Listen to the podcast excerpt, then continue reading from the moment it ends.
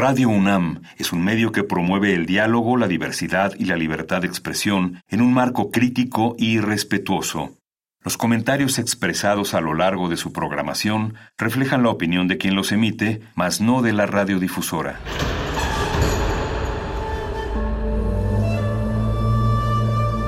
Un templo para la apreciación del ser mediante el sonido. mediante el sonido para nosotros. El sol sale durante la noche. Nuestros gritos llevan la mesura del silencio. Y el descontento está lleno de baile y risas. A todo, incluso a nosotros, nos resistimos. La Universidad Ustedes y nosotros somos Resistencia modulada. Todos somos máquinas perfectas, antenas, dispositivos inteligentes. Somos la comunidad más grande de la historia. Somos la comunidad más grande de la historia. La tecnología es abrumadora. Aquí puedes usarla a tu favor. Resistor. Resistor.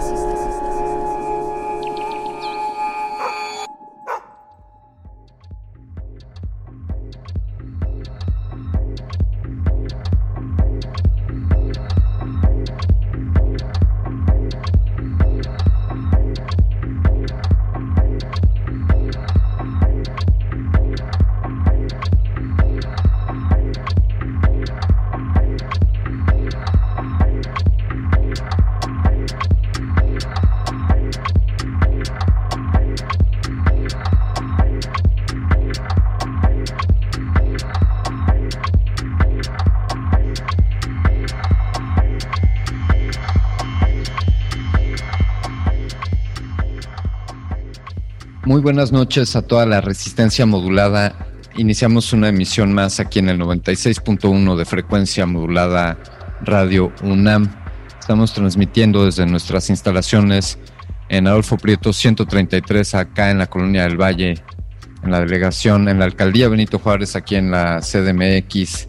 Algunos estamos grabando estos programas a la distancia pero nuestro corazón está ahí en Radio UNAM y desde ahí es de donde hacemos llegar estas ondas hercianas hasta, hasta sus hogares, hasta sus aparatos radiofónicos que estarán sintonizando en 96.1 o quizá nos estén sintonizando mediante, mediante nuestro sitio web www.radio.unam.mx. Recuerden que pueden seguirnos en nuestras redes sociales arroba, arroba R modulada en Twitter y Facebook, eh, eh, Resistencia Modulada en Facebook. De la misma manera pueden encontrarnos en YouTube y también como arroba R pueden encontrarnos en Instagram. Yo les doy la bienvenida y les agradezco que nos den la bienvenida hasta sus, hasta sus hogares, hasta sus automóviles o donde sea que nos estén sintonizando. Pero sobre todo les agradezco que nos den la bienvenida a sus conciencias y a sus cerebros y que esta noche tengan esta actitud de percepción, de deseos de aprendizaje, una noche en la que usaremos el lenguaje, la atención y la memoria, desde luego la motivación y las emociones, todo se conjuga en este resistor. Esto es una señal para hacerles llegar una emisión más en donde estaremos hablando sobre los procesos básicos del pensamiento yo soy Alberto Candiani y es un gusto estar de nueva cuenta con ustedes. Los procesos básicos del pensamiento, pues hay distintas escuelas que pues los organizan de distinta manera. Eh, sin duda el pensamiento es un fenómeno pues que quizás sucede en otros, en otros seres vivientes, pero no de manera tan refinada como sucede en nosotros los seres humanos, o al menos eso es lo que creemos creemos que pensamos y algunos creen que piensan bien o creemos que pensamos bien, pero ¿qué es esto de pensar? ¿Para qué nos sirve? ¿Cómo lo hemos utilizado? ¿Cuáles son los pues los componentes de este fenómeno que sin duda es muy sin duda es peculiar en la existencia, en el fenómeno que conocemos como vida? Sin duda el pensamiento es un mecanismo pues que nos ayuda a la supervivencia, que nos ayuda al desarrollo, que nos puede ayudar desde luego a la interacción, a la relación con los otros, eh, con el otro. Desde luego pensar pues nos, nos enriquece, puede ser un camino por el cual lleguemos al aprendizaje. Eh, todas estas preguntas y todas estas reflexiones serán el motivo de nuestro programa del día de hoy aquí en Resistor. Esto es una señal. Y algunos se preguntarán, bueno, Alberto, ¿y ahora qué, en qué te estás metiendo? ¿Por qué estás hablando de, de procesos de pensamiento, de los procesos básicos del pensamiento en Resistor, que es un programa por excelencia de ciencia y tecnología? Y bueno, pues definitivamente eh, el ejercicio científico implica de una o de otra manera inalienablemente pensar eh, como cualquier actividad que realice el ser humano. Y la tecnología puede ser definida como los conocimientos recabados para poder realizar cualquier pues cualquier acción o cualquier artilugio, cualquier aparato, construir cualquier cosa.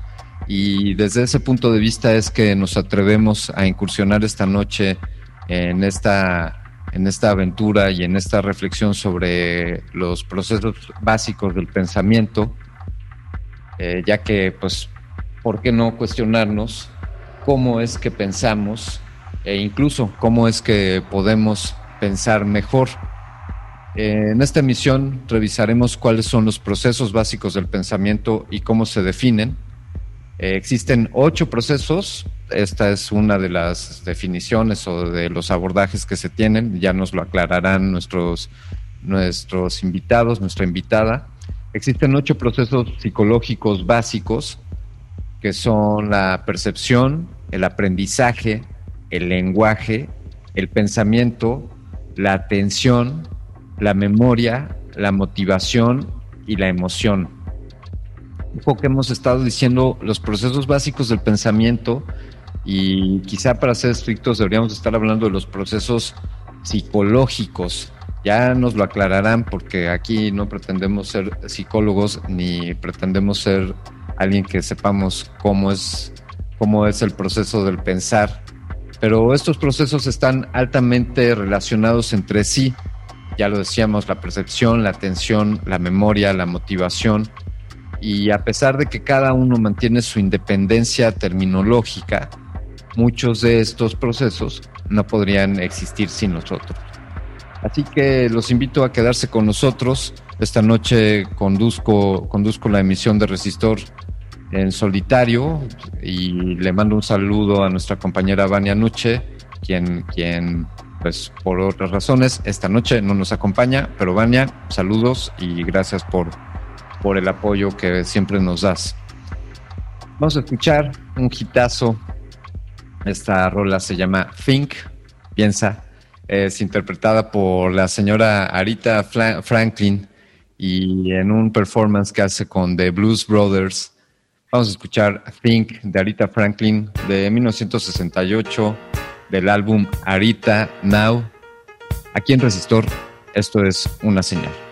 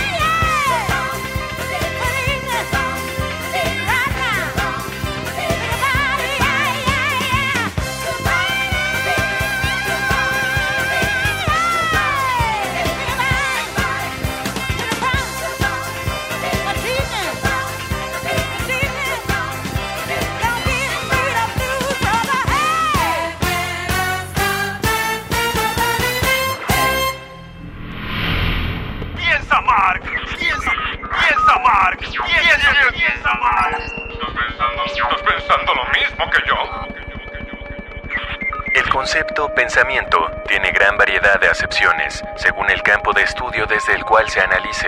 De manera general, se refiere a todo lo que pasa por nuestra mente en algún momento, ya sean recuerdos, ensoñaciones, conjeturas, productos racionales del intelecto o los generados por nuestra imaginación. Lo que convierte al pensamiento en una actividad inherente a la mente humana.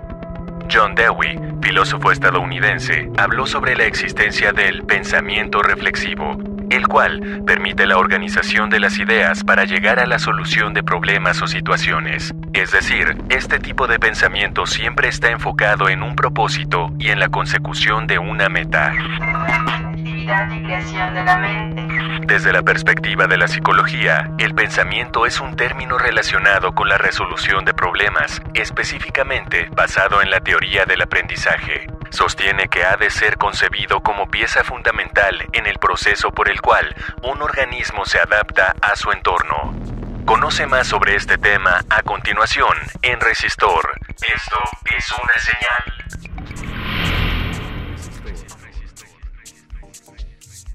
Continuamos en Resistor y esta noche le damos la bienvenida a la doctora en Psicología Educativa y, el y Desarrollo por la Facultad de Psicología de la UNAM. Tiene estudios de postdoctorado en el Instituto de Investigaciones Filosóficas y actualmente es profesora asociada en la Facultad de Psicología. Ella es especialista en ciencias cognitivas y filosofía del lenguaje y también ya es una amiga de Resistor le doy la bienvenida a la doctora Kirareset Barrera García. Muy buenas noches, Kirareset, ¿cómo estás? Hola, muy buenas noches, muy bien, gracias por la invitación y por eh, hablar de estas cosas que a mí me resultan muy interesantes por, por varias razones. La primera de ellas es que hace un momento que mencionabas el, el pensamiento, eh, muchas veces no nos cuestionamos cómo es que nosotros llegamos hacer cuestiones de pensamiento tan elaboradas como, no sé, escribir un libro, eh, reflexionar acerca de un problema que puede ser profundo, etcétera. Y cuando nos adentramos a este tipo de, de, problemáticas, pues en realidad lo que tenemos es que, pues no es que la información nos llegue al pensamiento así tal cual, sino que tenemos diferentes procesos, por eso son procesos básicos, porque estos procesos básicos van a dar pie a comportamiento más complejo en términos de los seres humanos. Entonces, como bien lo mencionabas hace rato, existen ocho procesos básicos, de acuerdo a la mayor parte de las tradiciones, que es la percepción, la atención, el pensamiento, el aprendizaje, la memoria, eh, eh, la motivación, la emoción y no sé si se me fue alguno, pero creo que, este, que mencioné los, los ocho. Eh, de acuerdo, cuando surgen diversos eh, disputas, por decirlo así, eh, contra el conductismo que solamente trataba de explicar mediante la conducta observable, las ciencias cognitivas empiezan a proponer algo que se le llama el procesamiento humano de información.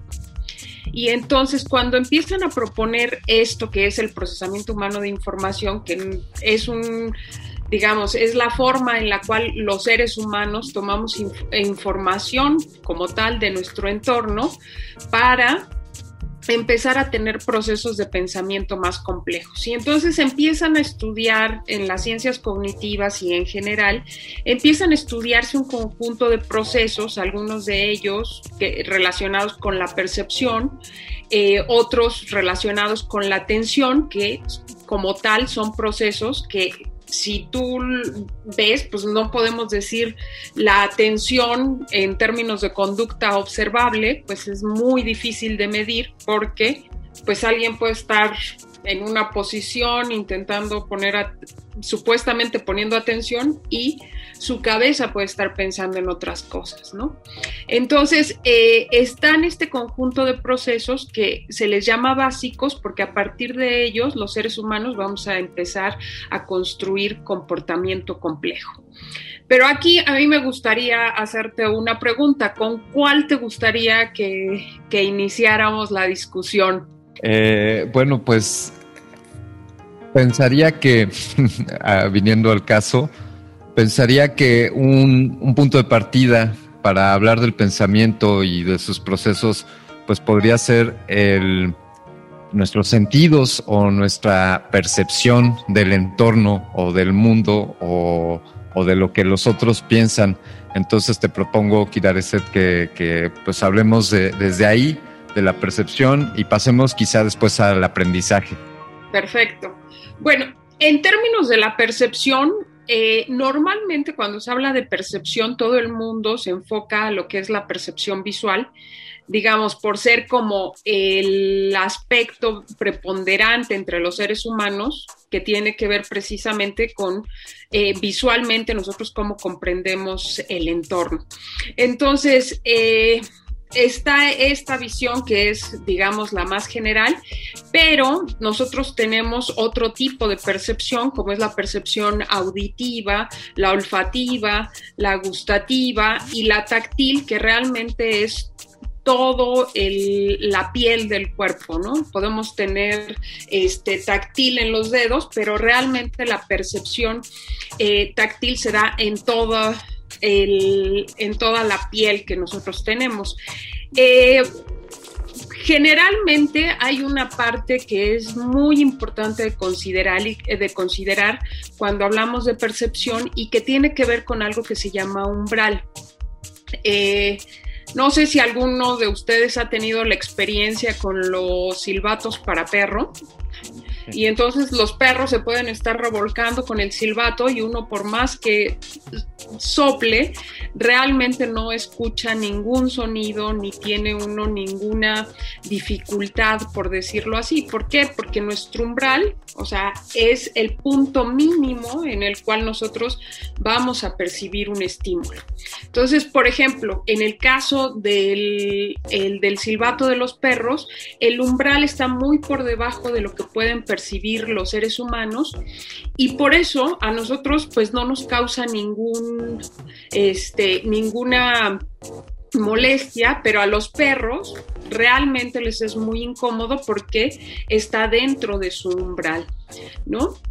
Entonces, estos umbrales no solamente están a nivel auditivo, están a nivel visual, están a nivel olfativo, gustativo, eh, táctil incluso, cuando nosotros estamos por debajo de ese umbral, pues realmente no podemos percibir los estímulos. Entonces, eh, esta noción de umbral es sumamente importante para la percepción en general porque es el límite inferior en el cual los seres humanos vamos a poder detectar algún tipo de información proveniente de nuestros sentidos.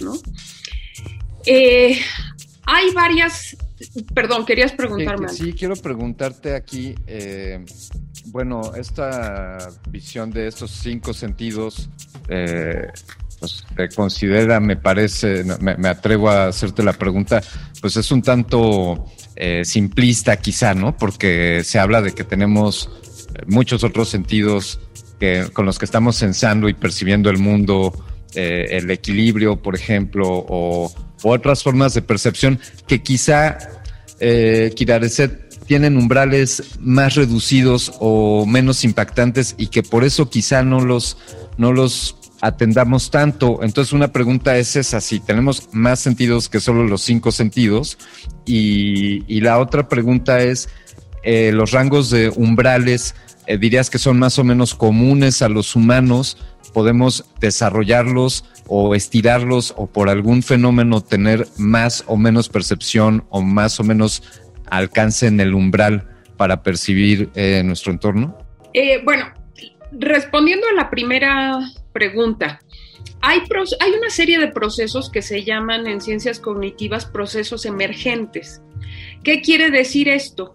Por ejemplo, eh, cuando yo entro en contacto con el entorno, entonces este contacto con el entorno me permitiría, por ejemplo, tener eh, ciertas, cierto tipo de, respuestas que serían muy fáciles al momento de, de estar en contacto con el ambiente, ¿no? Uno de esos procesos emergentes puede ser la conciencia.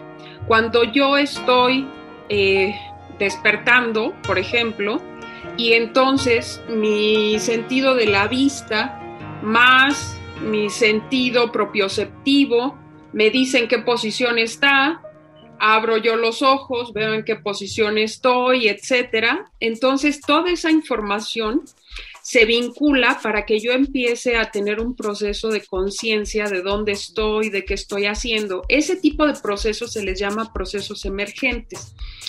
Por ejemplo, eh, propioceptivamente, yo puede que no sea consciente de mi pierna, pero en el momento en el que yo empiezo a sentir, por ejemplo, un hormigueo de que se está durmiendo, es muy común que yo entonces empiece a ser consciente de mi pierna o eh, por ejemplo, cuando uno va manejando, normalmente uno no es consciente de las velocidades en las cuales va en el carro, pero si de repente ocurre un evento que es eh, que nos interrumpe la atención, por decirlo así, entonces empezamos a ser consciente del conjunto de movimientos que nosotros estamos haciendo.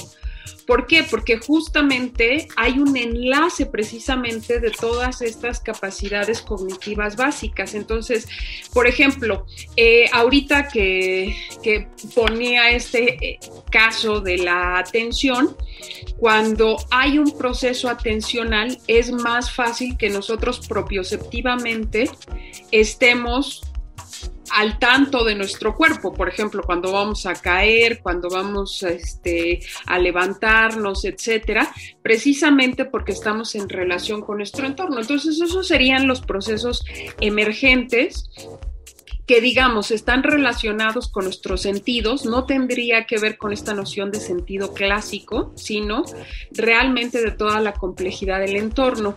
Hay un conjunto de investigaciones que son muy interesantes porque cuando empiezan a hablar acerca de procesos como la conciencia, como la atención, empiezan a vincular cómo el influjo de nuestros diferentes sentidos se mezcla en áreas que parecen especializadas del cerebro, precisamente en la conjunción de todos estos estímulos y crean estos estados emergentes que, les van, que nos van a ayudar a los seres humanos a hacer otro conjunto de tareas como la conciencia, como la preconciencia, etcétera.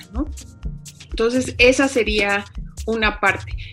Eh, repíteme tu segunda pregunta. Bueno, eh, respecto al, a los umbrales, o sea, nosotros tenemos la capacidad de escuchar, de escuchar o de, oír por arriba de lo ultrasónico y por abajo de, de las ultrafrecuencias de, ultrasonido y, frecuencias, ¿no? Y este, lo mismo alcanzamos a ver por arriba del ultravioleta y por abajo del infrarrojo o viceversa, pues, ¿no? E, esos son los rangos o los umbrales.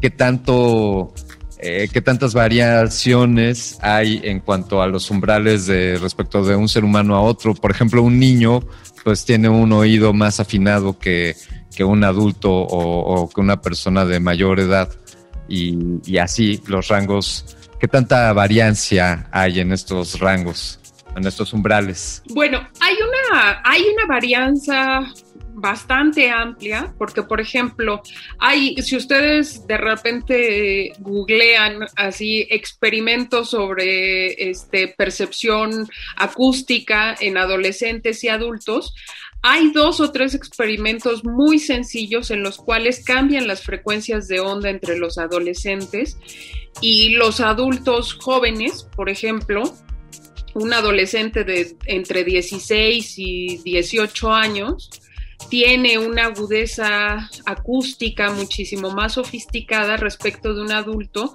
y por supuesto respecto de una persona de edad ya mayor, ¿no? Entonces sí se va, este, se van, digamos, eh, tienen como una curva dentro del desarrollo humano este tipo de, de características, ¿no? Sí, o un músico podría desarrollar más eh, la, capacidad de, percepción auditiva, ¿no? Por ejemplo. Eh, vamos a hacer una pausa porque esta conversación se está poniendo muy, muy interesante y quisiéramos repasar sobre todos estos procesos, pero algo que me gustaría plantearte antes del corte y que hablemos al, al regresar es cómo se interrelacionan estos procesos, ya que pues no están aislados y está sucediendo uno simultáneo con el otro. Eh, un poco que nos hables de, esta vinculación y de esta interacción entre los procesos. Estamos en Resistor, esto es una señal, estamos hablando sobre los procesos del pensamiento o los procesos psicológicos. Se está poniendo muy buena la conversación. Quédense aquí, vamos a poner algo de música. Esto que vamos a escuchar es eh, catalogado como música alternativa e independiente.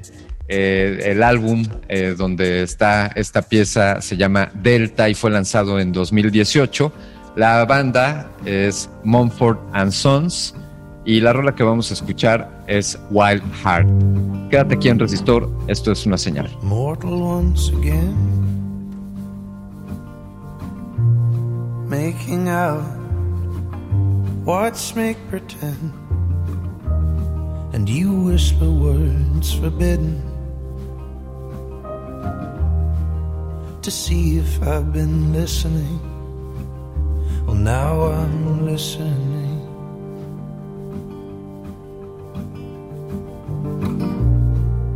We won't both get our way. If we do, it won't be tonight anyway. So I hold you by the jaw and kiss you to be sure with so much more than before.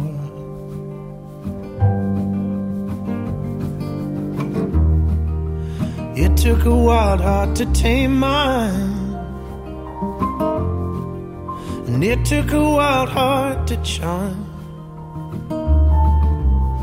Now a wild heart's gone and floored me with this everlasting glance. With this everlasting glance.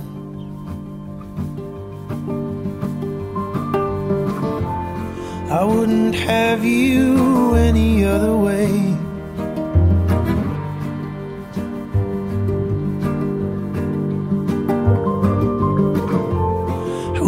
A love that makes sense anyway.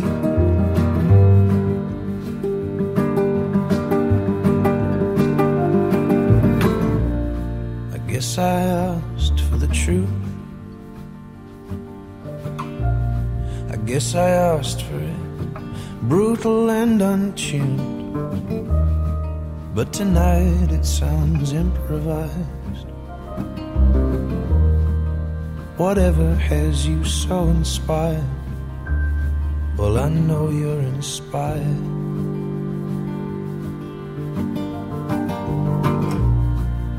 And no one is better armed to tear me down with a slide of the tongue. And I could do the same. And see how long you can keep faith. Let's see you keeping faith.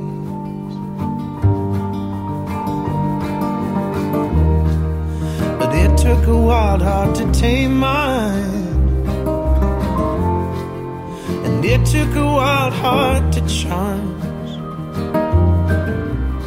Now a wild heart's gone and floored me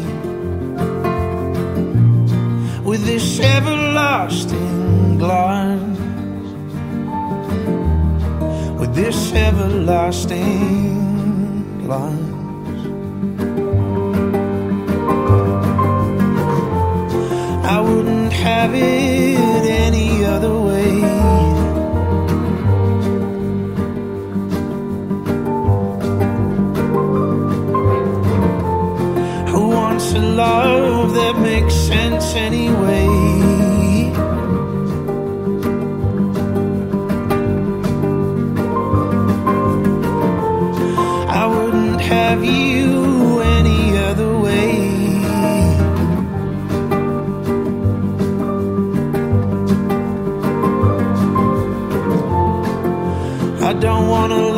that makes sense anyway.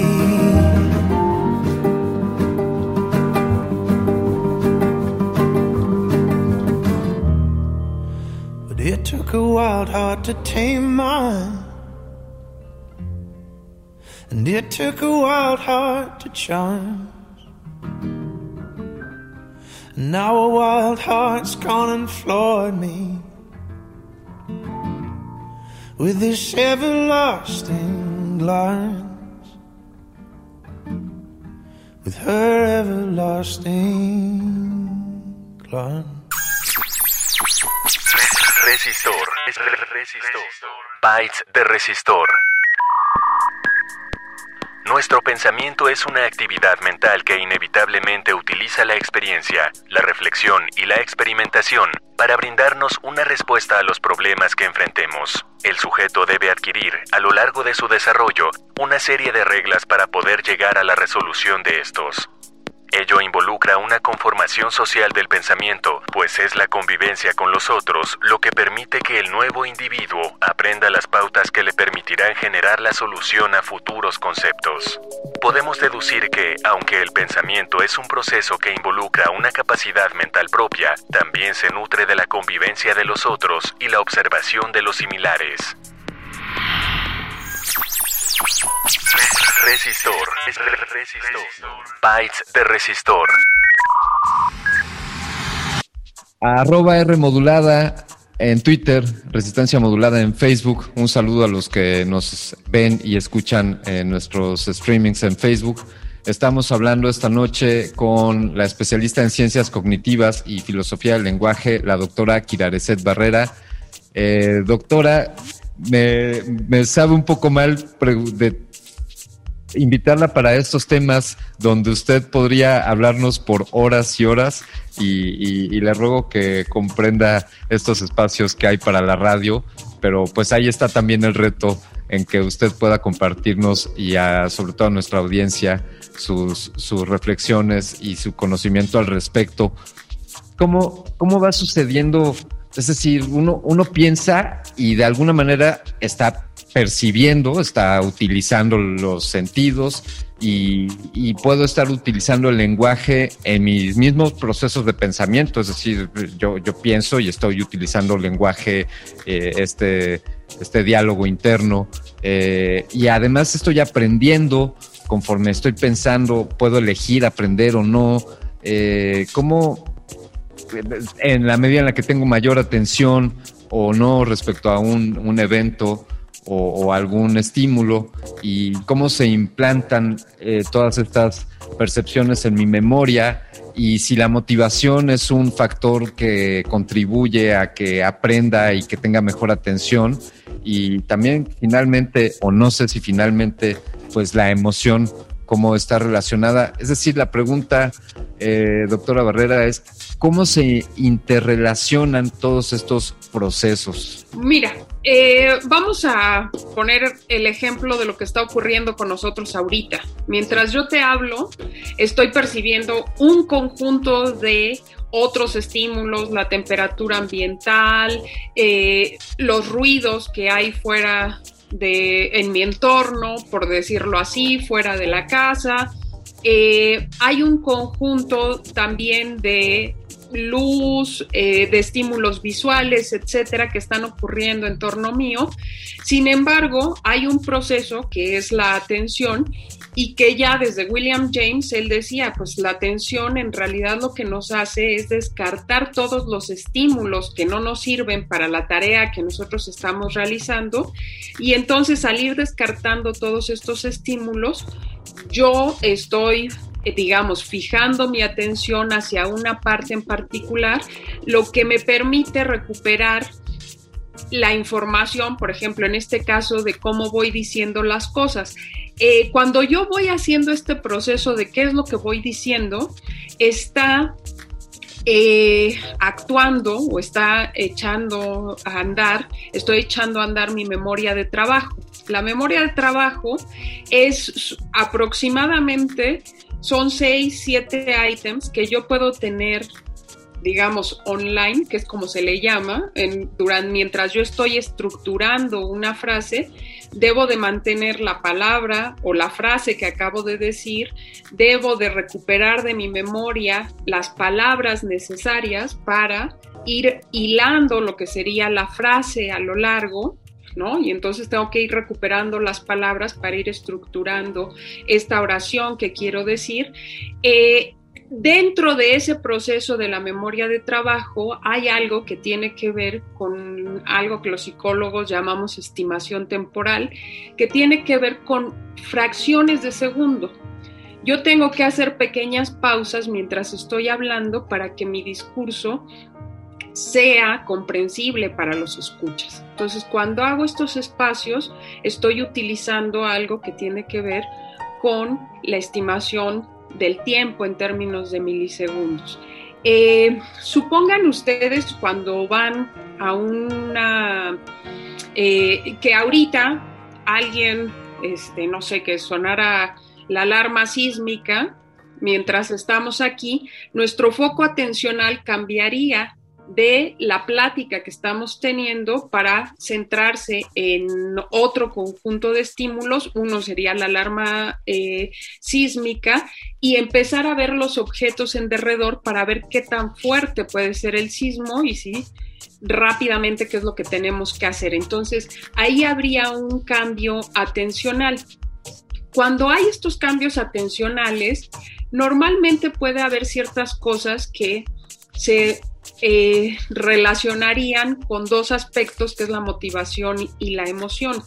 Si yo, por ejemplo, este, he tenido una experiencia muy, traumática en alguno de los, eh, de los sismos anteriores, entonces voy a tomar de mi memoria de mi memoria de recuperación ese evento que me va a servir como para tener una representación de qué es lo que tengo que hacer.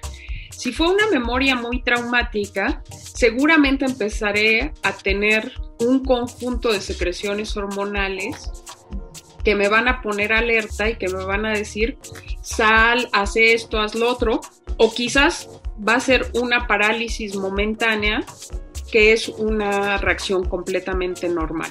Entonces, aquí tenemos un conjunto de procesos básicos donde vamos desde la percepción, la atención, la memoria, el aprendizaje, porque las situaciones anteriores lo que me van a hacer es que yo lleve pautas de aprendizaje, una por imitación, por ensayo y error, por asociaciones que yo voy haciendo entre los diferentes eventos.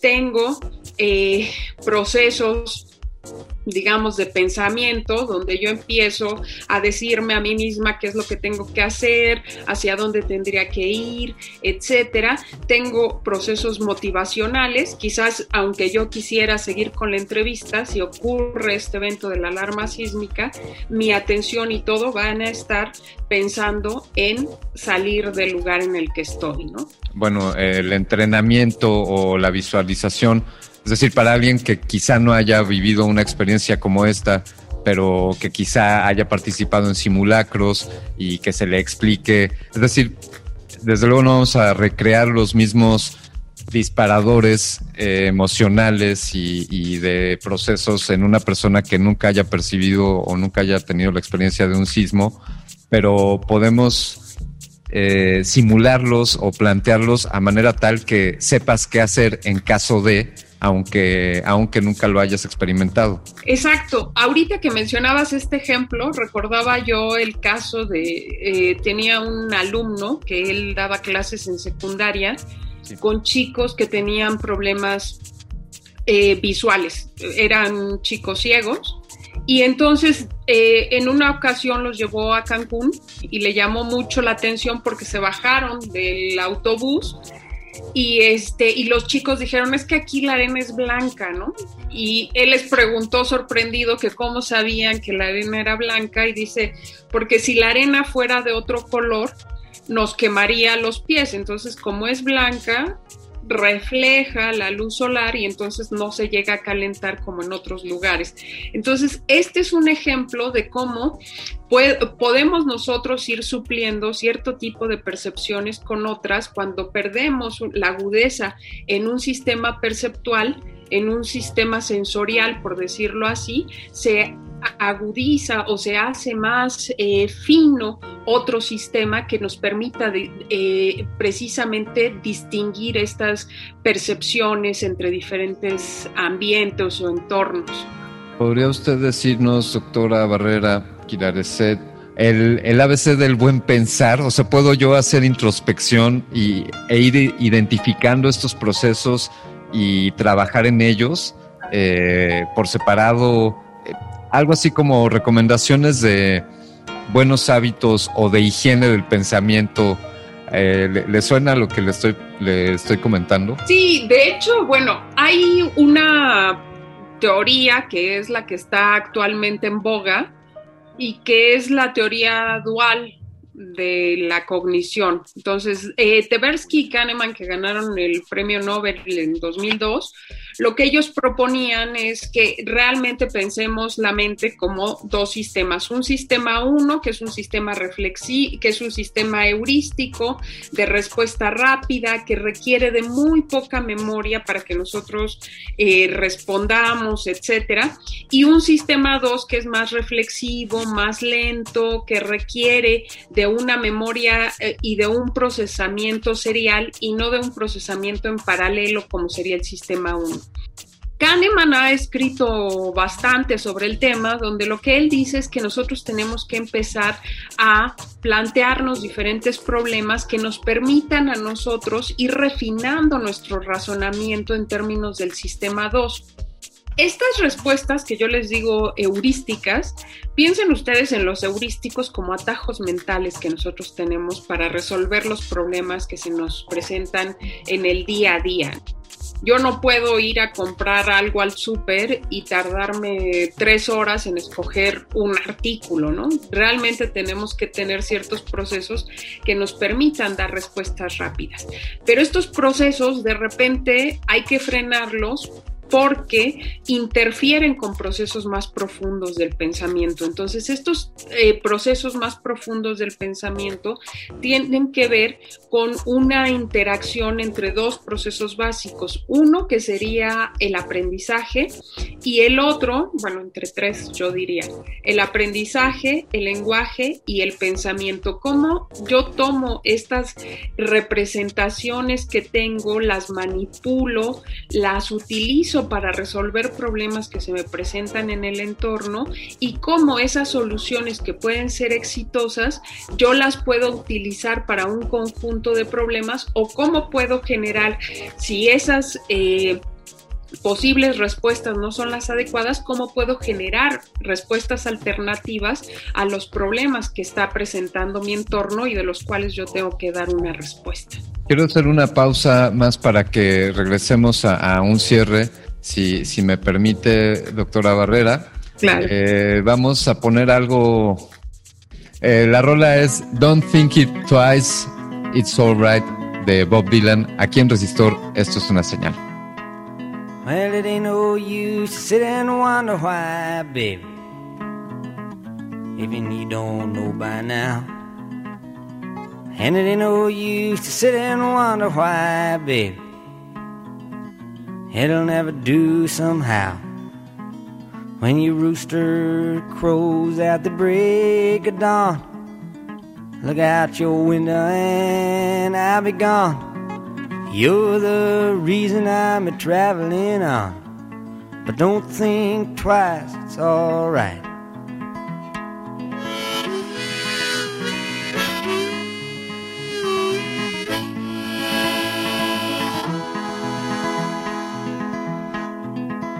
And it ain't no use in turning on your light, baby. The light I never knowed. And it ain't no use in turning on your light, baby. I'm on the dark side of the road. But I wish there was something you would do or say to try and make me change my mind and stay. But we never did too much talking anyway. But don't think twice, it's alright.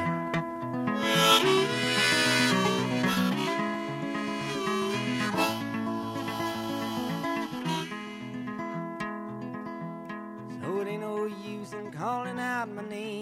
Yeah. Resistor. Resistor. Bytes de resistor. El pensamiento humano tiene lugar como actividad y creación de la mente, subsecuentemente del intelecto. Está presente en cada momento de nuestra vida. Muchos estudiosos hacen la similitud de la mente humana con una computadora inteligente. Nuestra mente parece ser un sistema operativo complejo de relaciones y procesos que nunca deja de trabajar. Justamente para que funcione como tal, la estructura y funcionamiento de cada parte del todo deben tener orden, organización y sistematización. Resistor. Resistor. Bytes de resistor. Regresamos a Resistor, procesos del pensamiento, percepción, aprendizaje, lenguaje, pensamiento, atención, memoria, motivación y emoción. Y toda esta toda esta colección de fenómenos, somos, somos conscientes de ello, doctora Barrera, somos, siempre lo tenemos presente, suceden involuntariamente, podemos incidir en cada uno de, estos procesos. Hay algunos procesos dentro de lo que estamos eh, hablando, por ejemplo, vamos a enfocarnos ahorita en la percepción. Eh, pensemos en que hay ciertas cosas de las cuales yo puedo ser consciente. Cuando yo miro mi entorno, puedo ver un conjunto de elementos, objetos, etcétera, y soy consciente de ellos. Pero hay otro conjunto de cosas de las cuales yo no soy consciente. Por ejemplo, los seres humanos, a partir de nuestro aparataje perceptual, o sea, de nuestros ojos, de nuestro cerebro, etcétera, realmente tenemos una visión en tres dimensiones que requiere de profundidad, que requiere de eh, la perspectiva que yo tenga. Y entonces a partir de todos esos elementos, la profundidad, la perspectiva, la iluminación, eh, eh, todo esto, lo que me va a permitir a mí es tener una percepción en tres dimensiones. Esa percepción en tres dimensiones, yo no soy consciente de ella. Sin embargo, cuando cerramos un ojo y vemos un objeto, si nos ponemos un objeto de frente y cerramos un ojo y luego cerramos el otro, vemos cómo cambian las perspectivas de ese objeto y a partir de eso, pues uno empieza a entender, por ejemplo, cómo se por qué es que uno empieza a tener estas percepciones en tres dimensiones. No es fácil, no es una pregunta que se puede uno responder cerrando un ojo y abriendo el otro, pero es un proceso que nos ayuda a comprender cómo percibimos en tres dimensiones. Entonces, de esta percepción en tres dimensiones nosotros no somos conscientes. Sin embargo, somos, eh, somos conscientes de los objetos que estamos percibiendo. La estereoscopía. Y, Exacto. y, lo, mismo sucede con lo mismo sucede con los oídos, ¿no? que nos dan esa percepción de, de, espacio, este sentido de espacialidad, gracias a que estamos escuchando por. Tenemos dos antenitas que nos permiten escuchar nuestro, nuestro alrededor y, y dos ojos que nos permiten distinguir qué tan lejos está la presa a la que queremos llegar, porque esto me entiendo que es algo que proviene de, de los animales que somos depredadores, ¿no? Este sentido de percepción, de profundidad. Y, así, eh, pues son muchos los eh, niveles y umbrales como el paladar, pensaría en quienes tienen mejores gustos o quienes saben degustar algo de mejor manera o son más sensibles a, a un buen vino o a un refresco cargado de azúcar, que sean alimentos chatarra. Eh, cómo nos lleva todos estos procesos a las emociones. Eh, doctora, diría que las emociones es algo que está fuera del ámbito de...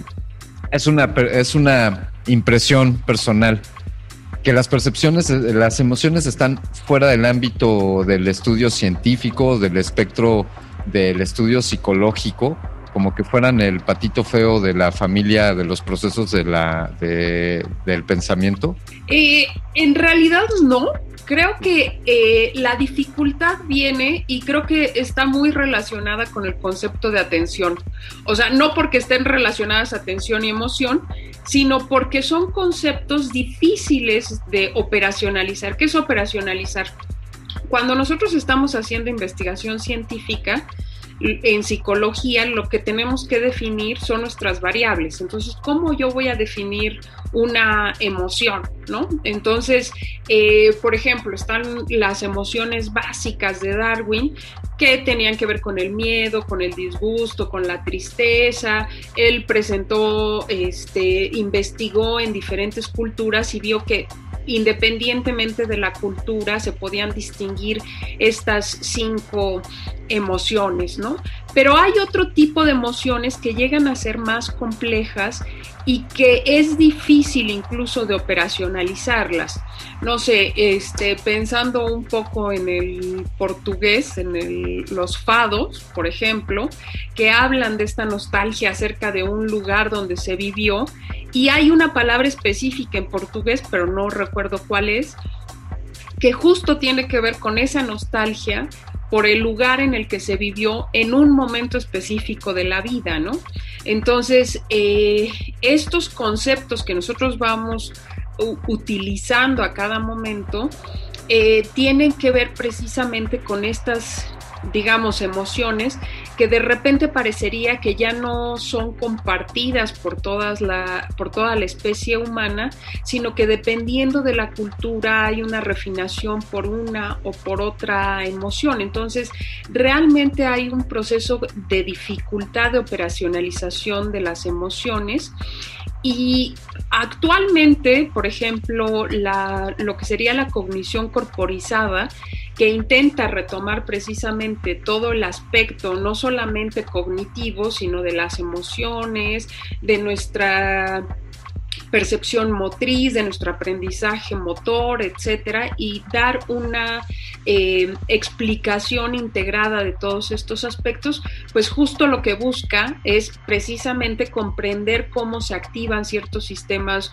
hormonales o humorales acerca de las emociones, cómo respondemos a ellas, ¿no?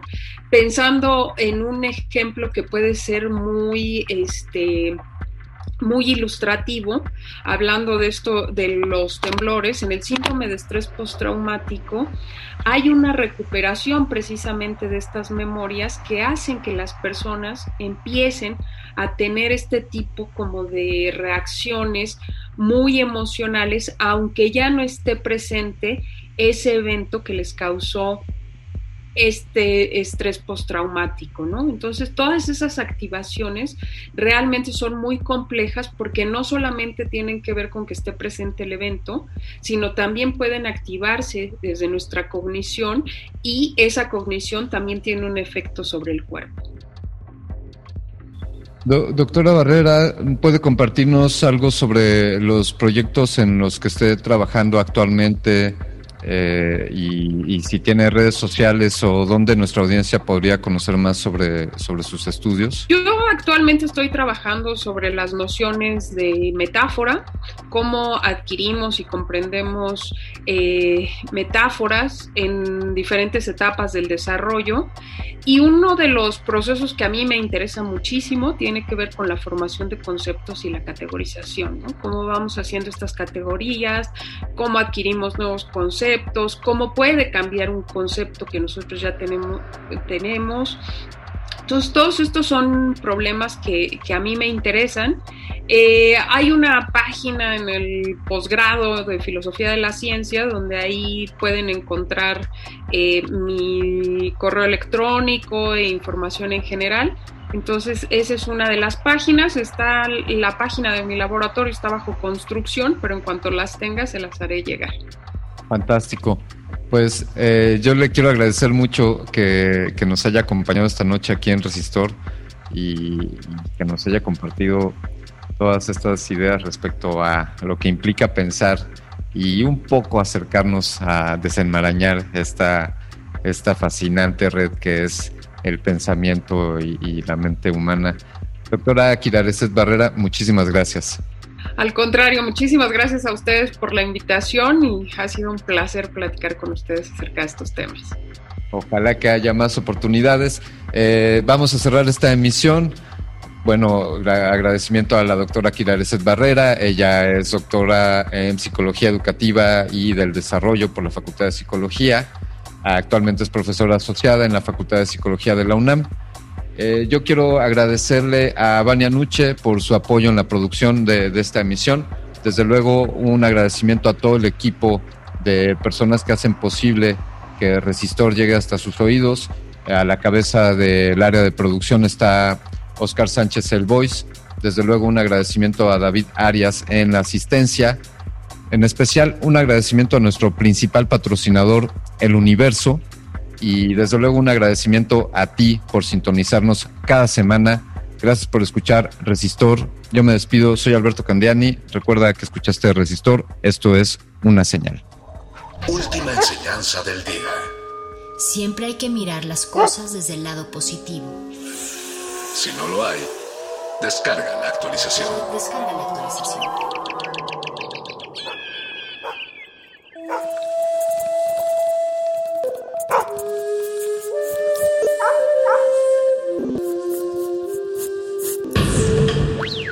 La música emergente es como el silencio. Presente a nuestro alrededor.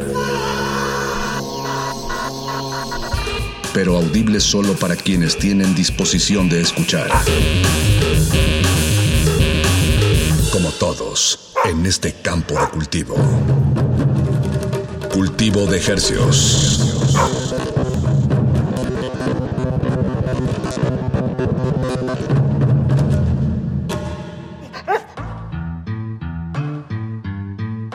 Organismos audiosensibles y radioceptibles inmersos en las ondas hercianas. Bienvenidos a otra emisión de Cultivo de Hercios. El invernadero musical de resistencia modulada que se atomiza y transmite los lunes y los jueves a las 9 de la noche en compañía de usted y de la música recién cultivada que hacemos llegar hasta sus oídos. Por el 96.1 de la frecuencia modulada y el 860 de la amplitud modulada esto es Radio UNAM XEUN, transmitiendo con 100.000 watts de potencia en el Valle de México. Y llegamos a la aldea global a través de nuestra página en línea www.radio.unam.mx. Ahí nos encontramos, ahí nos encuentra, ahí estamos sonando y gracias por su sintonía. Les saludan desde estos micrófonos a su servidor Paco de Pablo. Su otro servidor Apache o Raspi y como todos los lunes y los jueves a las 9 de la noche, ¿qué va a pasar esta noche en específico, Paco? Cultivo de ejercicios Apache. Tenemos música nuevecita, música mexicana, latinoamericana, que, que, está recién cultivada y nosotros felices de compartírselas aquí. Vamos a comenzar esta noche de cultivo de ejercicios con un proyecto que nos encanta, un proyecto originario de Sonora, de Hermosillo, Sonora, en el bello norte de este país. Un bello estado, muy muy grande, mucho desierto, mucho calor, y mucho perreo recientemente. Este es un proyecto que se llama Meth Math, un trío conformado por Ángel Ballesteros, Error Error y Bonsai Babies. Les hemos ya compartido en, otras emisiones de Cultivo de Ejercios eh, su música y acaban de sacar este sencillo que se llama Tambaleo. Dos minutitos y medio, muy breve, pero sin duda es un reflejo del, presente. Bueno, aunque siempre depende a quién le pregunte, ¿no? pues, eh, va a ser este presente inmediato de lo que vamos a escuchar, pero sé a lo que te refieres porque de verdad es una propuesta muy, em, bueno, como dirían por ahí, avant-garde o digamos, eh, no le tiene miedo a la experimentación y de hecho está jugando con como con ritmos como el reggaetón, pero a la vez está tiene sonidos como de Mortal Kombat. Eh, y también tiene cosas como de high energy y de es como un rave post apocalíptico, digamos. Es como si todo lo que va a suceder después de lo que ya está sucediendo y bueno, pues así con ese con ese ímpetu vamos a comenzar esta selección de estrenos. Quédense con nosotros hasta las 10 de la noche. Les traemos 11 temas. Recién vieron pues el, el sonido y aquí en Radio Nam y su espacio Cultivo de Ejercios se los traemos hasta la comodidad de sus oídos. Cultivo de Ejercios. Cultivo de Ejercios.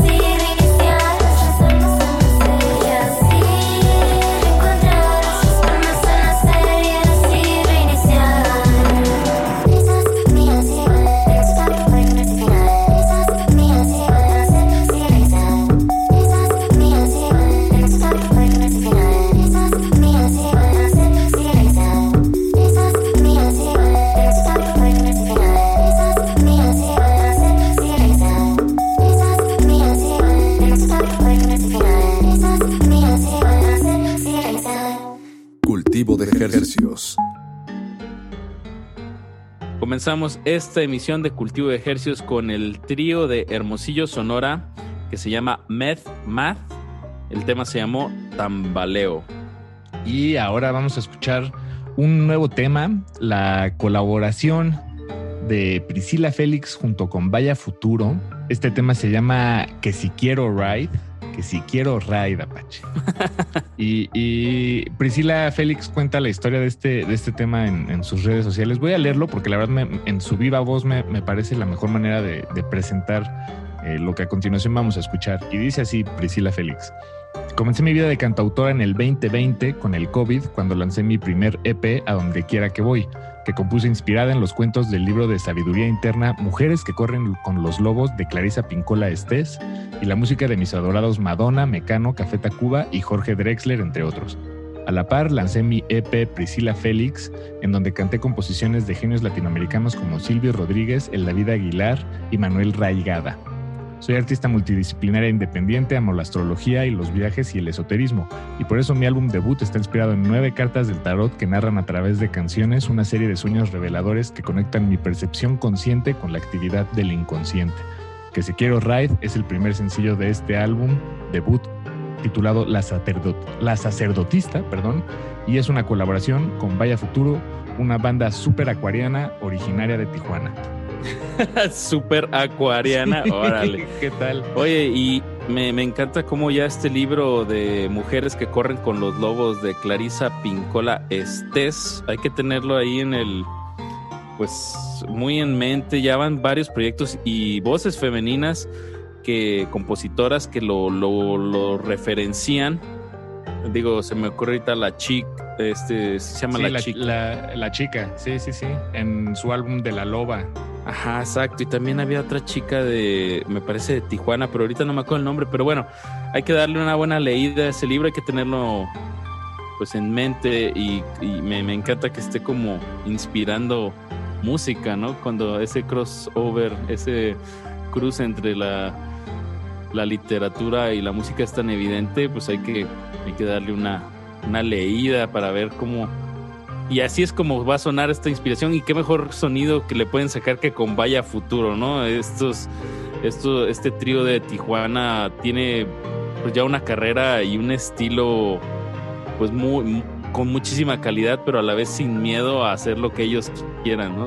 Pues, pues escuchemos Apache, que si quiero ride de Priscila Félix con Vaya Futuro y lo vamos a enlazar con el nuevo sencillo de, de Belafonte Sensacional ahí para que se queden pegados a la bocina. En unos momentos regresamos a Cultivo de Ejercios. Cultivo de Ejercios. Suelto cuerpo nadando en un lugar sin densidad, sin tiempo.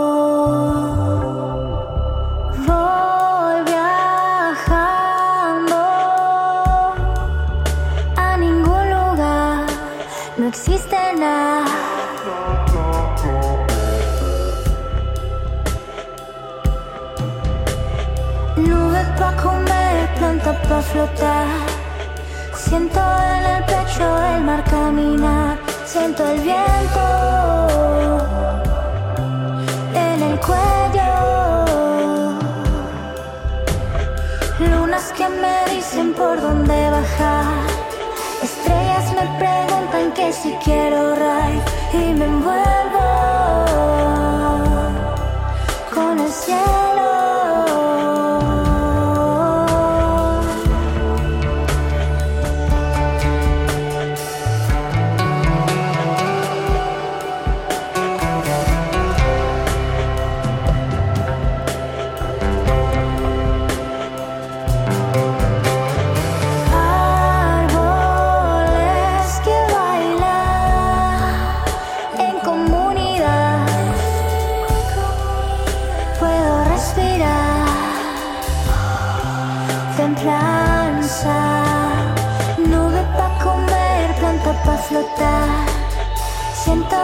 Pecho el mar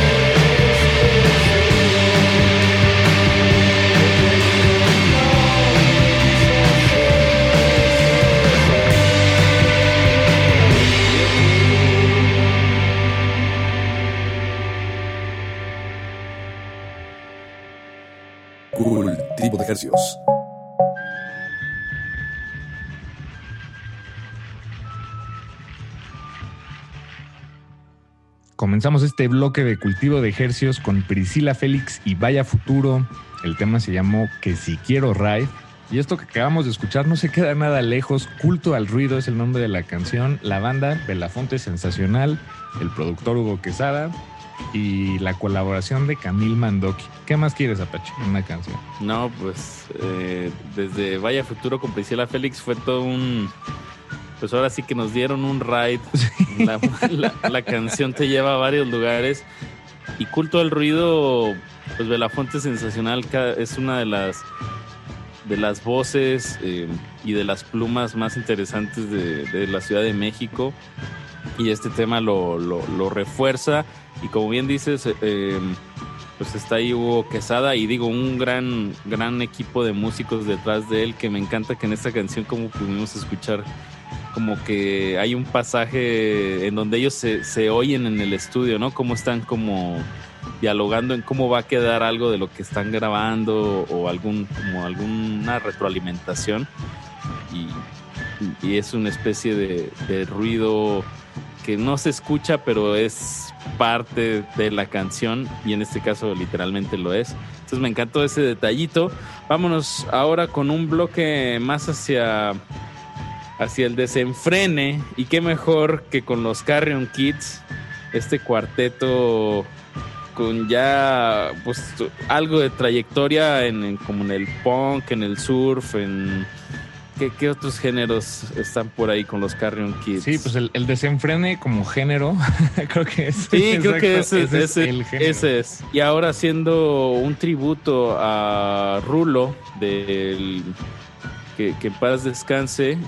Eh, Rulo fuera el vocalista y guitarrista de las Pipas de la Paz y muy buen amigo de los Carrion Kids. Entonces le hicieron este tema. Sí, que sale en el compilado eh, recién publicado Hotel Records México Volumen 2, que sonamos hace un par de semanas aquí en Resistencia Modulada. Eh, pero vamos a escucharlo de nuevo. Además, tenemos una presentación de los Carrion Kids que, que nos hicieron llegar. Nosotros felices de resonarla aquí en Resistencia Modulada. Escuchemos. Cultivo de ejercicios. ¿Qué onda, carnales de cultivo de ejercios? Muchas gracias acá por el espacio.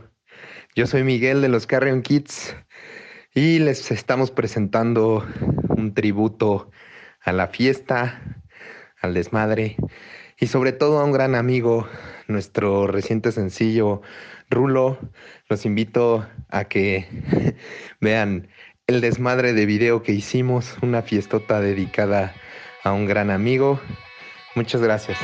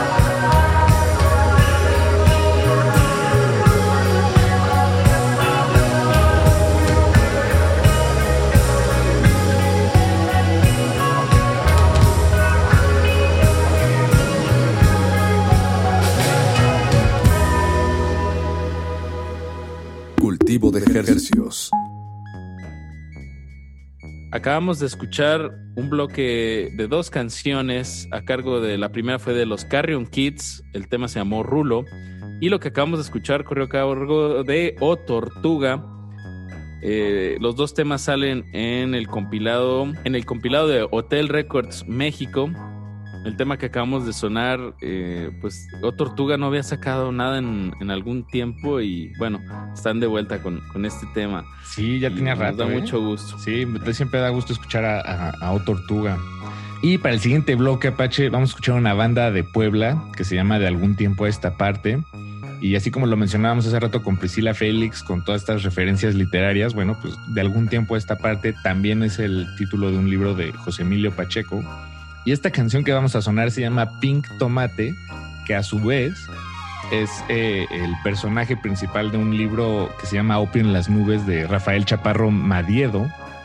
Entonces es una banda pues bien leída y le gusta que, que su literatura esté ahí plasmada en su música. A mí me parece genial hacer este trabajo. Me, como me gusta de como el mismo, el mismo nombre de la canción Pink Tomate podría ser el nombre de la banda, ¿no? También, o sea, Exacto. Eso hecho, pasa también pensé- cuando Exacto. te vas a los recursos literarios, pues ya cualquier cosa ya tiene un, un buen, un buen nombre.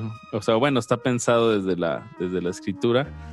Y lo vamos a ligar con la banda La Era Vulgar, que también ya tenían un ratito que no sacaban nada y ahora nos traen este tema que se llama Los Hijos de Papá. Sí, es que hace un par de emisiones tuvimos aquí a Elenca Feral en, en forma de nota de voz junto con las hermanas biológicas. Entonces nos da gusto escucharla de nuevo, pero ahora con su proyecto, pues el de, el de toda la vida, ¿no? La era vulgar. La Era Vulgar. Escuchemos este bloquezazo de cultivo de ejercios y no le cambie porque todavía tenemos más música. Súbanle a su radio. Cultivo de ejercicios.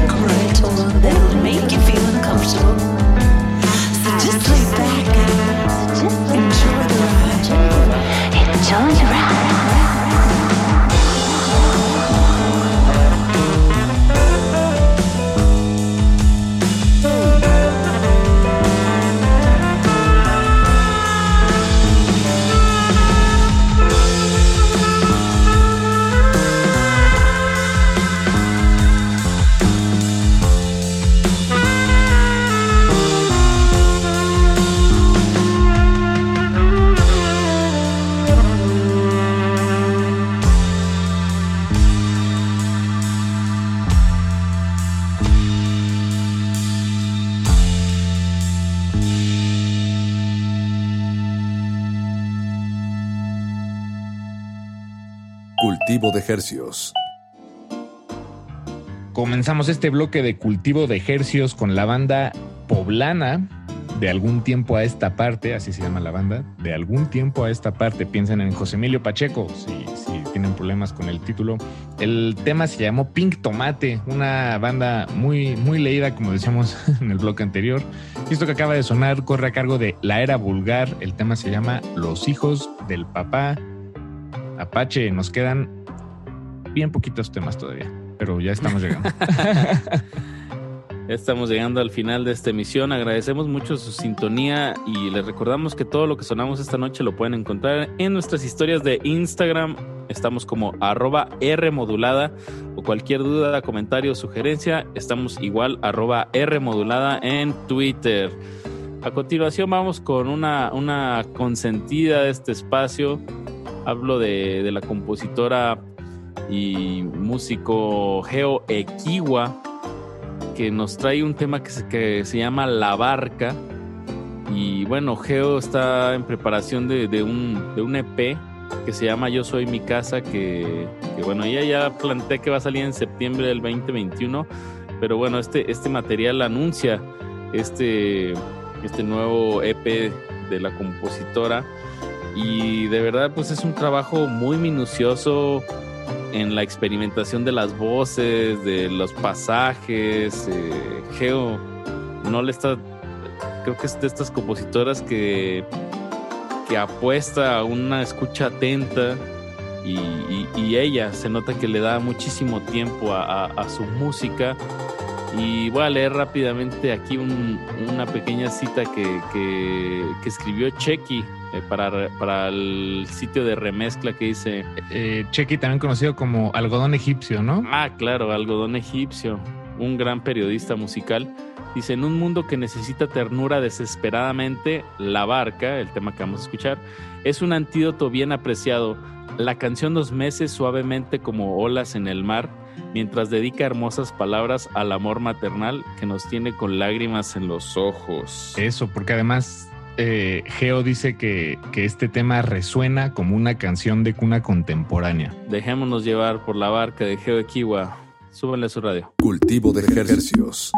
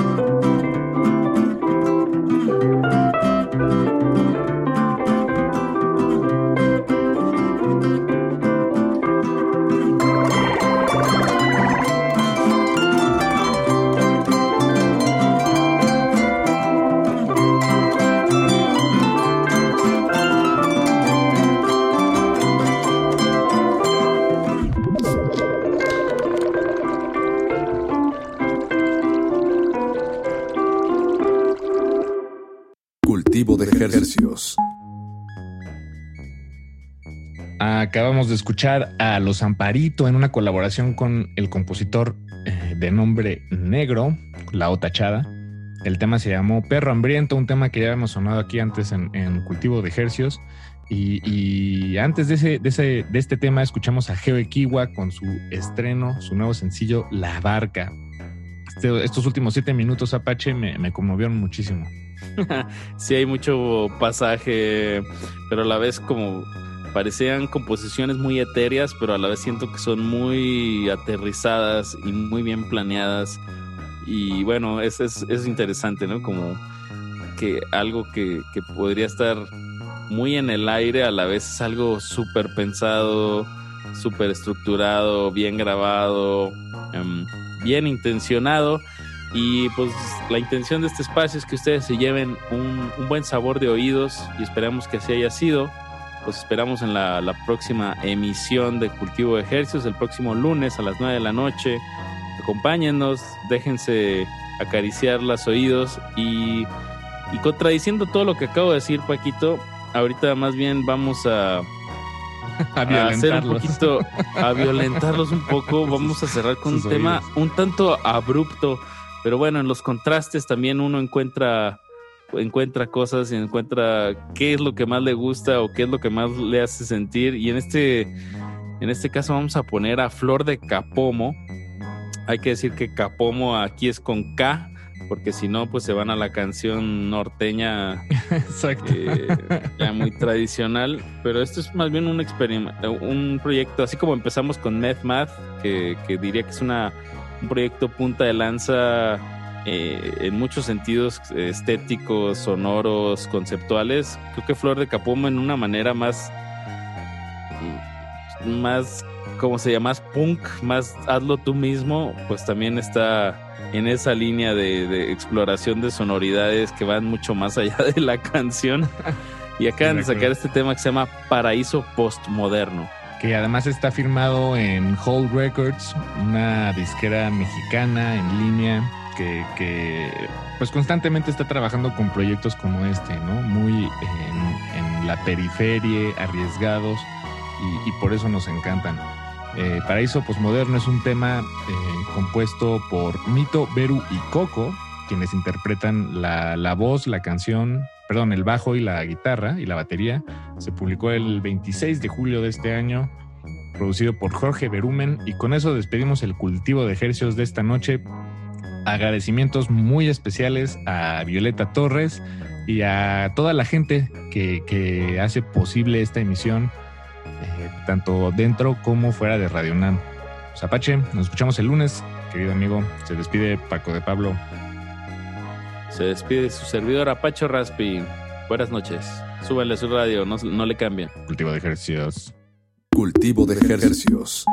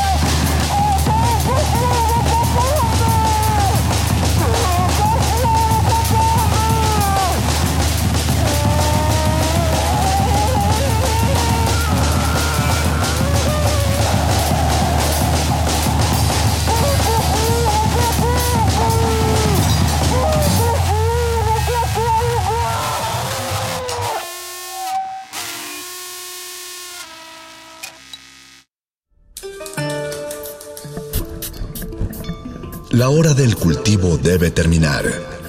Así, el sonido podrá florecer.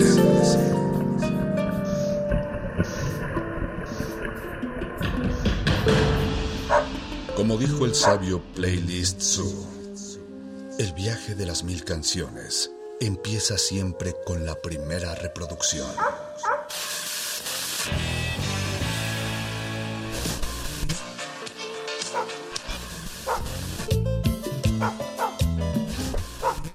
Continuación, un maestro te abrirá la puerta de su lista de reproducción. El resto va por tu cuenta. Play listo.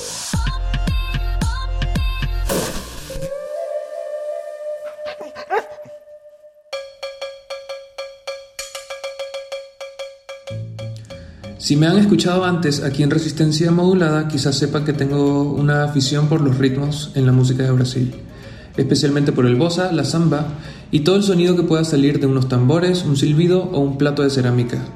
Les presento entonces Sonidiños, música de Brasil para aliviar los pesares. Esto es un playlist de Resistencia Modulada y yo soy Eduardo Luis Hernández. Quédense conmigo hasta las 11 de la noche. Pueden escribirnos en Rmodulada en Twitter, Instagram y en Facebook como Resistencia Modulada. Si les gusta lo que oyen, avísenme. Estoy en redes como arroba Eduardo Luis. Esto es Radio UNAM. Quédense. Play, listo. Listo.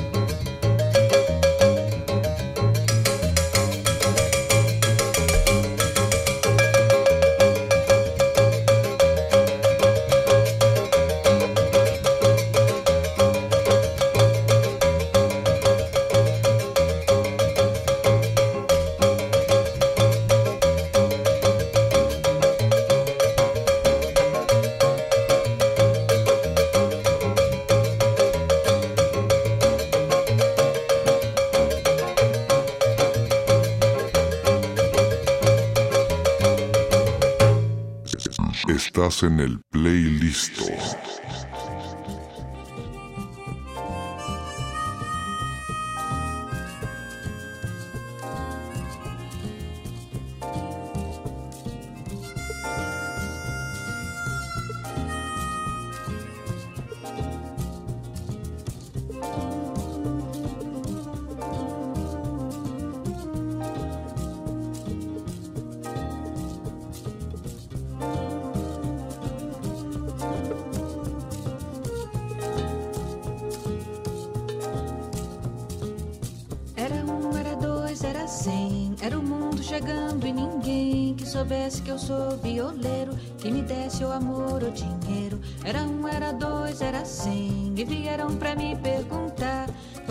onde vai, de onde vem, diga logo o que tem para contar.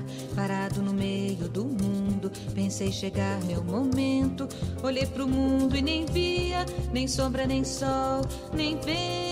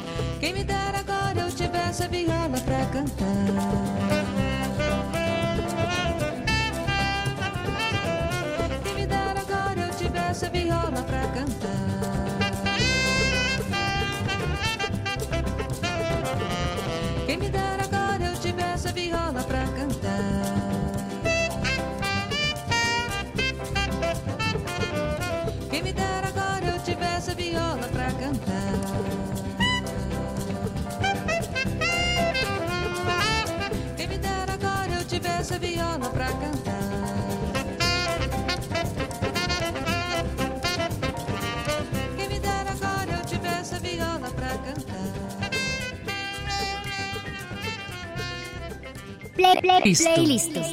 Listo.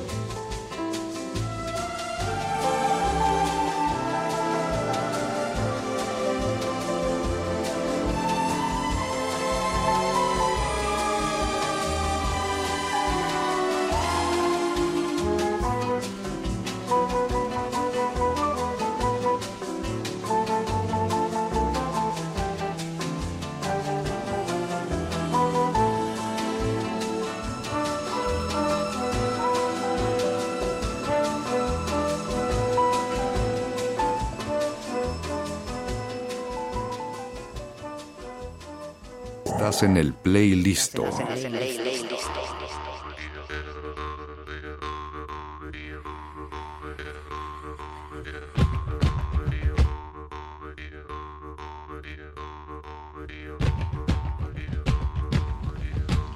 Continuamos en el playlist de Resistencia Modulada. Hasta ahora hemos escuchado Os Ipanemas con una canción llamada Congo. Luego escuchamos Ponteyo con Astro Gilberto, que se hizo famosísima por interpretar Garota de Ipanema, que a juro tienen que haber escuchado. Y también escuchamos a Joao Donato con Amazonas. Estos son sonidos del sur de América que les presento muy genuinamente, porque mi conocimiento es bajo en cuanto a historia de la música de Brasil, pero leído como escarbando eh, a playlists y algoritmos eh, que quiero concentrar en este espacio. Vamos ahora con Toquinho. Él es un cantante y guitarrista de Sao Paulo. Eh, su primer disco lo lanzó en 1966. Sigue haciendo música. De hecho, quizás hayan escuchado una canción de eh, Zetangana eh, en donde hace un featuring con Toquinho. Esto se llama Aguas Negras del Estanque. Se lo dedico a un espacio que solía estar en esta hora en este mismo canal. Vamos a escucharlo. Esto es resistencia modulada.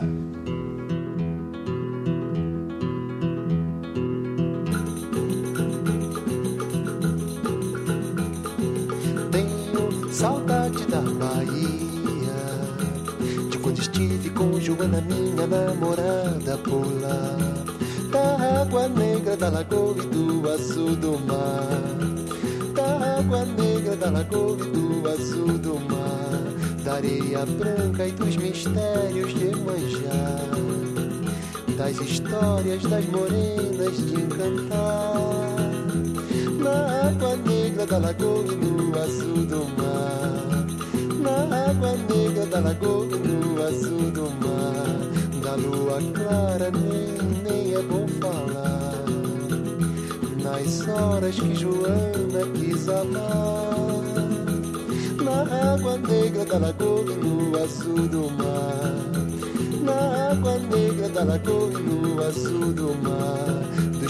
Pescadores cantando pra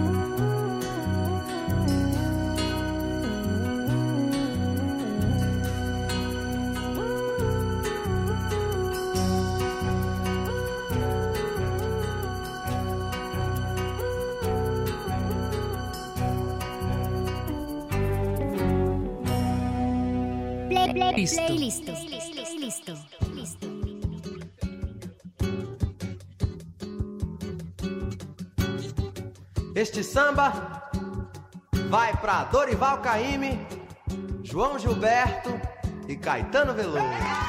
Vamos lá. O Rio de Janeiro continua lindo. O Rio de Janeiro continua sendo. O Rio de Janeiro, fevereiro e março. Alô, alô, real.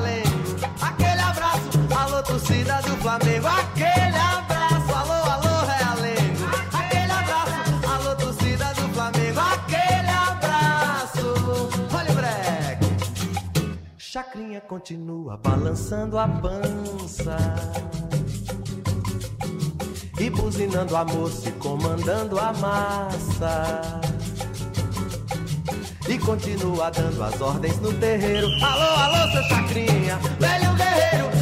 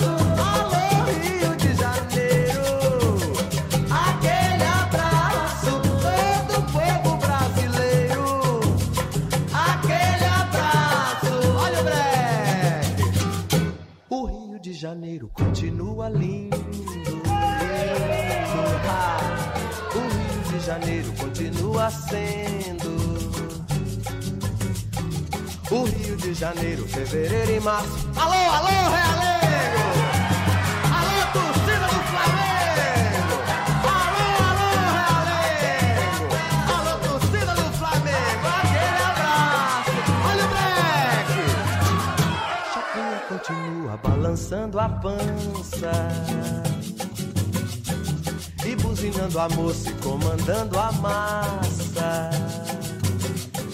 e continua dando as ordens no terreiro. Alô, alô, seu Chacrinha, velho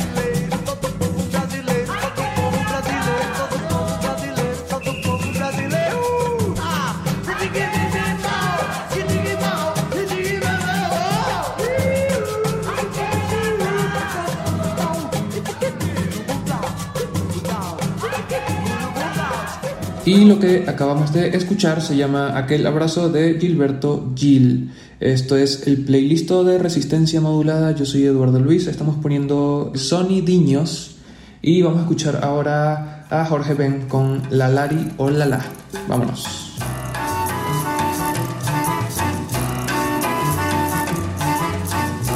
Gente tanto samba bonito pra dar. Pouca gente podendo sorrir, muito riso querendo se abrir. Quanta gente incapaz de amar, tanto amor a querer se encontrar. Lá, lá, ri, oh,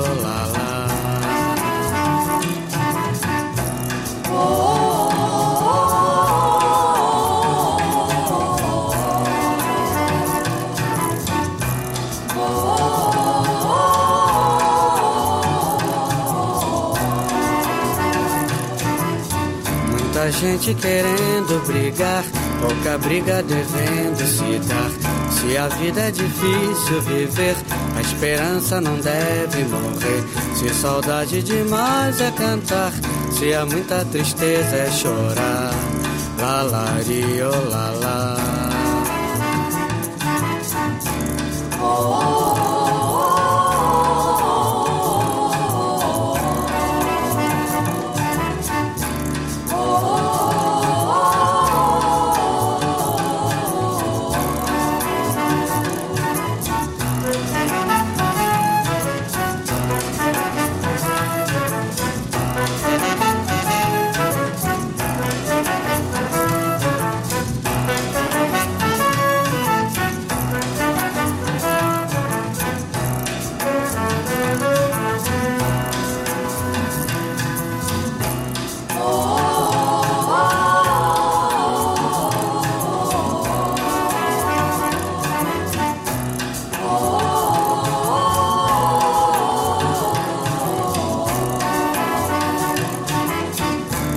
gente querendo brigar, pouca briga devendo se dar.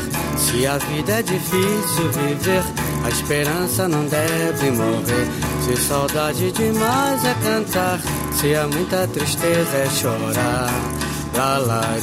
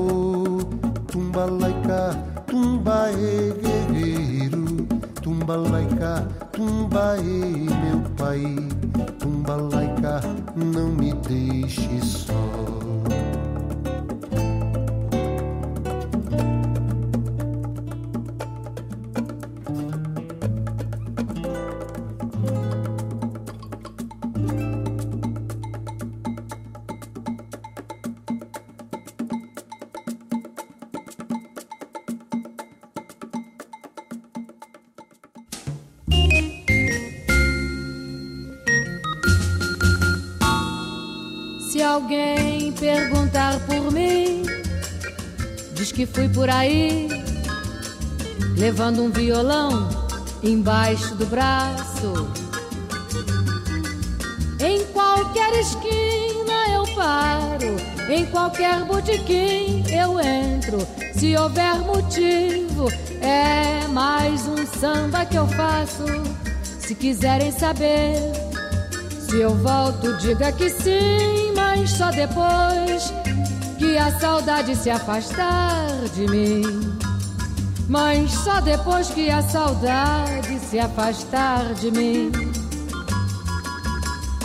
Tenho um violão para me acompanhar. Tenho muitos amigos, eu sou popular. Tenho a madrugada como companheira. A saudade me dói, no meu peito me rói. Eu estou na cidade, eu estou na favela. Eu estou por aí sempre pensando nela.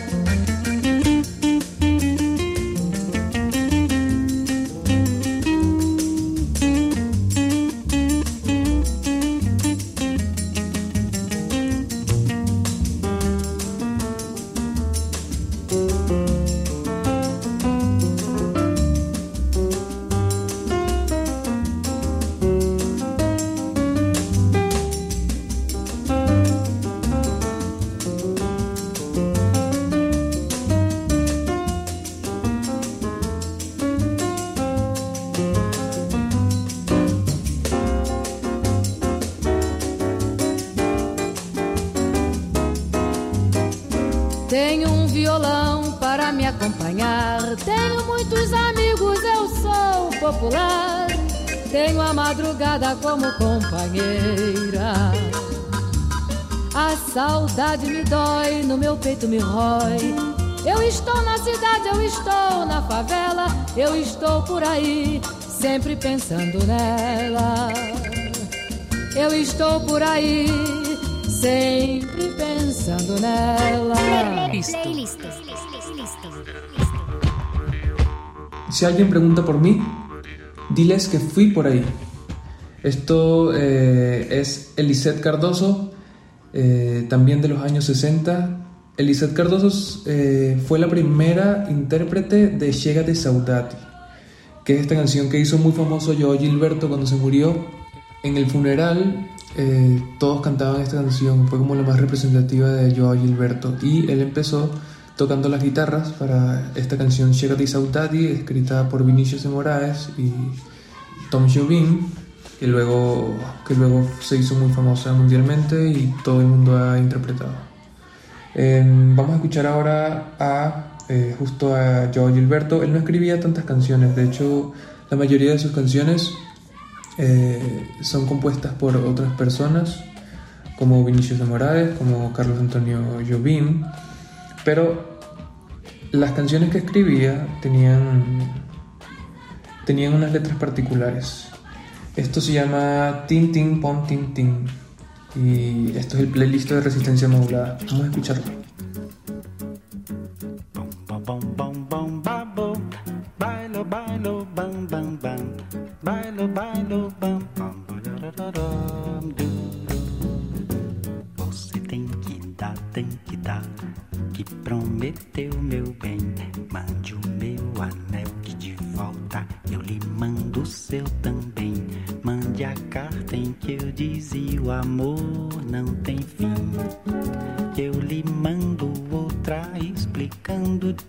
Tintim por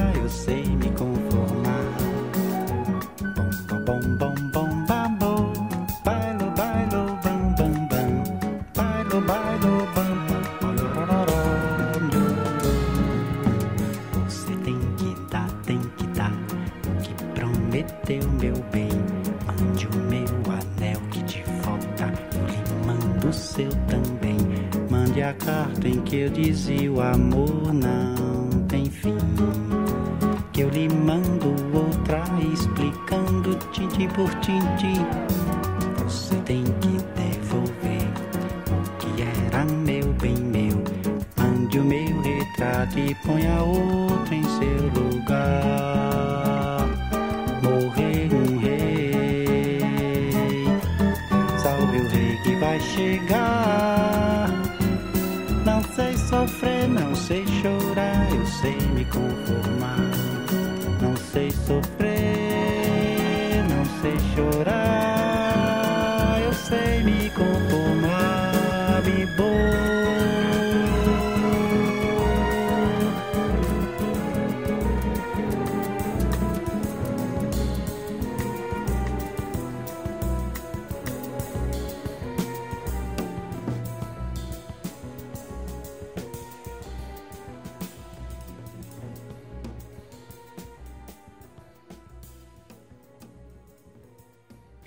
Listo. Listo. Listo.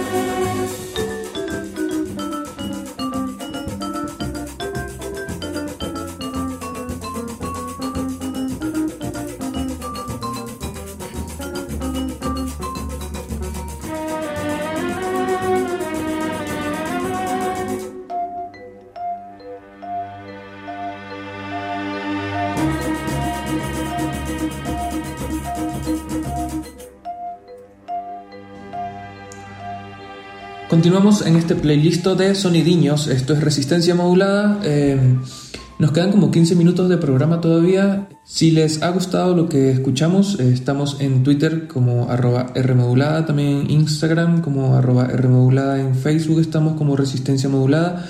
Dejen su comentario, eh, también me pueden escribir a, mi, a mis redes personales, eh, arroba Eduardo Luis. Hemos escuchado hasta ahora a Astro Gilberto, a Vinicius de Moraes, a Roberto Menescal. Y vamos a ver qué nos quedan estos 15 minutos de música brasileña. Vámonos. Play, play, playlist. Playlist. Listo. Não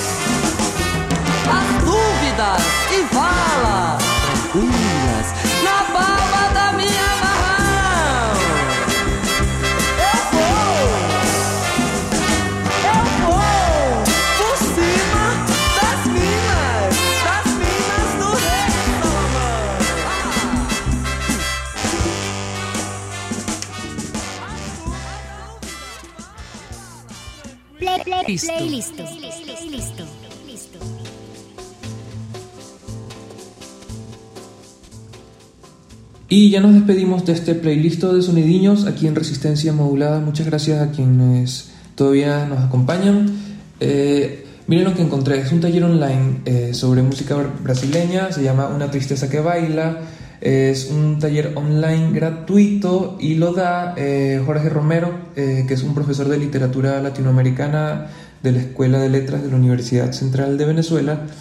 Pero cualquier persona que quiera inscribirse eh, puede hacerlo. Eh, empieza el 27 de agosto y pueden inscribirse en fundacionsalamendoza.com.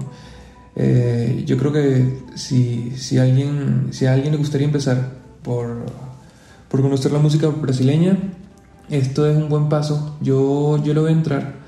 Eh, muchas gracias a todos eh, por, por escucharnos. Nos volvemos a encontrar el próximo jueves a las 10 de la noche con otro tipo de música. Yo soy Eduardo Luis y eh, esto es Resistencia Modulada. Hasta mañana.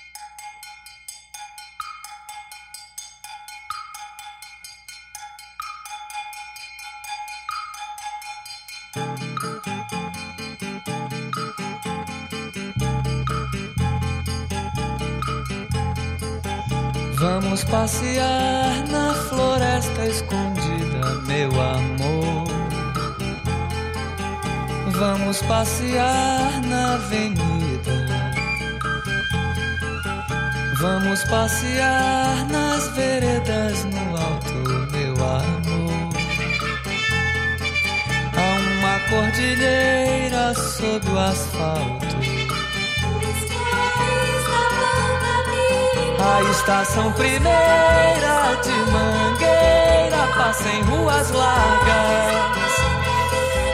Passa por debaixo da Avenida Presidente Vargas. Presidente Vargas. Presidente Vargas. Presidente Vargas. Vamos passear Estados Unidos do Brasil.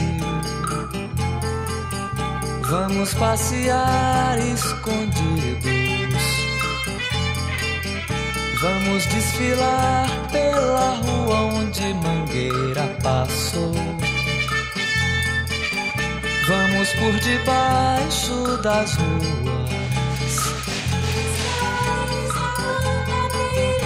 Debaixo das bombas, das bandeiras, debaixo das botas, debaixo das rosas dos jardins, debaixo da lama, debaixo da cama, debaixo da cama, debaixo da cama, debaixo da cama.